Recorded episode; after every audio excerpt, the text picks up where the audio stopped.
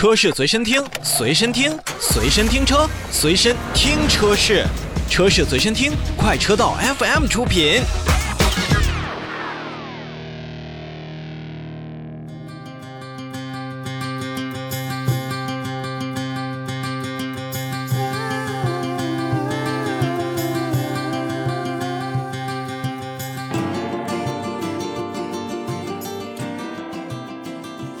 市场中还需要一个豪华品牌吗？看着去年二零二零年国内豪华车市场以及销量的数据，虽然 BBA 已经占据了百分之六十三以上的市场份额，但还是有余下的百分之三十七值得其他品牌去竞争。另外呢，所谓二线的豪华品牌都有一个共同的梦，就是挤进第一梯队。而迈入豪华，不仅至于品牌是成功的，更在产品以及市场反馈中会得到更多的关注与实惠。所以说，就算现在只剩下百分之三十七的空间能够搏杀，但所有自诩为豪华的品牌都会付出百分之一百甚至百分之一百二十的努力。而来自于我们邻居的杰尼赛斯就是一个新来的老朋友。这个来自于现代汽车集团的高端品牌，其实早在国内市场当中就有了联系。时间呢是二零零八年，杰尼赛斯就已经登陆了中国市场。并且呢，在那个时候被我们称为劳恩斯，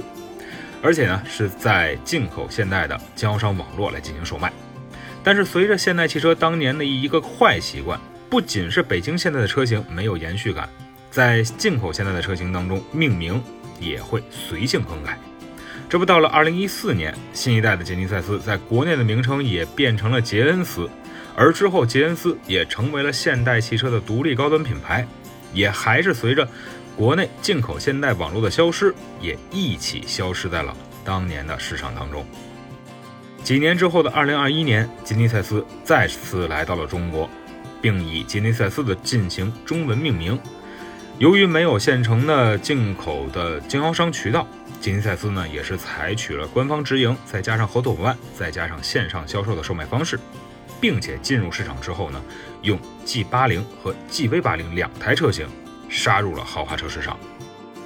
很久没有见到同一个品牌在同一天进行一个双车上市。吉尼赛斯也是继上海车展之后，终于完成了在车展亮相的 GV80 和 G80 两台车型完成推向市场的工作。其中呢，吉尼赛斯 G80 提供了豪华版和旗舰版两个配置版本，售价是三十六点二八万元和四十三点三八万元。而杰尼赛斯的 GV80 同样提供豪华版和旗舰版两种配置，售价分别为五十二点九八万元和六十一点八八万元。实话实说，不管是轿车的 G80 还是 SUV 的 GV80，虽然车身长度呢都没有超过五米，但整体看下来呢，两款车型放在哪一个横向竞争对手的边儿上，都不会在气场上有所缺失。并且呢，现在杰尼赛斯的前脸非常宽大的造型以及盾形的进气格栅十分引人注目，并且两车的双幅前大灯也让杰尼赛斯的车型有了不少独属于自己的辨识度。平滑的线条从车头一直延续到车尾，所以 G80 与 GV80 在视觉上还真的是有不错的效果显示。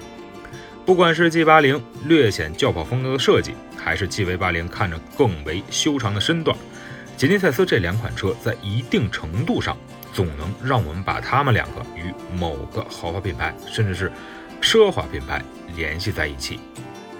而在车内呢，作为目前现代汽车最高端的设计与做工的代表，杰尼赛斯 G80 和 GV80 在内饰当中所展现出来的水准那是相当高的。大面积的木纹装饰、软质的材料包裹、宽大且舒适座椅，再加上各种舒适性的配置集于一身。吉尼赛斯在这个价格上，真是给出了十足的诚意。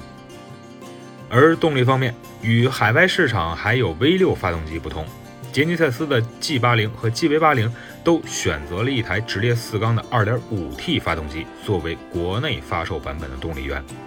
这台发动机最大功率304匹马力，峰值扭矩422牛米，配备的是 8AT 的变速箱。这么大个的车型，虽然没有 V6 发动机，略显遗憾，但也与其他豪华品牌多用 2.0T 的发动机相比较的话，还是有自己一定的优势的。但没有了传统进口经销商渠道的支持，杰尼赛斯销售模式呢，目前采取了刚才我们所提到的直营加合作伙伴加线上销售的方式。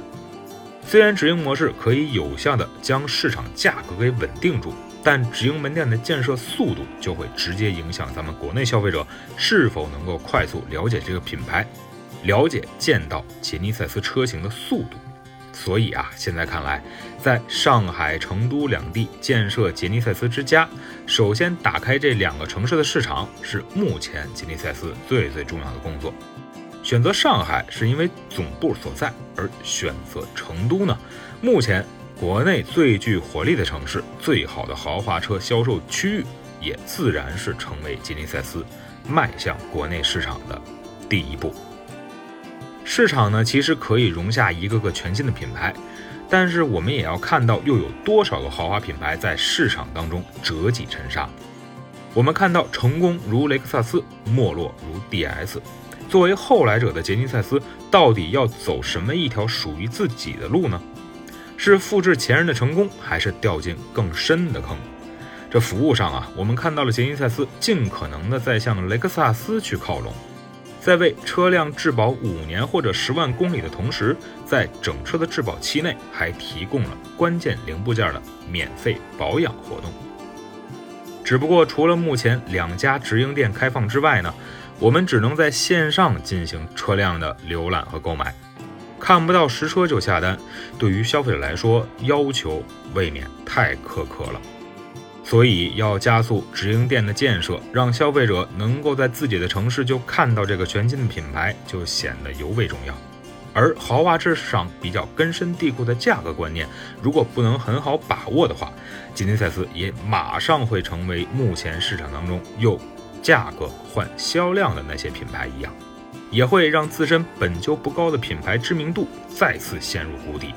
如果真的是这样的话，吉尼赛斯的回归。只能面临又一次的失败。不管是在车展上看，还是拿到价格之后看配置和做工，GV80 和 G80 已经为杰尼赛斯打开了通向国内豪华车市场的道路。虽说最终的成功要看消费者是否买账，但杰尼赛斯对于自己的定位，对于自己车型的营销的抉择，也决定了这个品牌在国内的前程。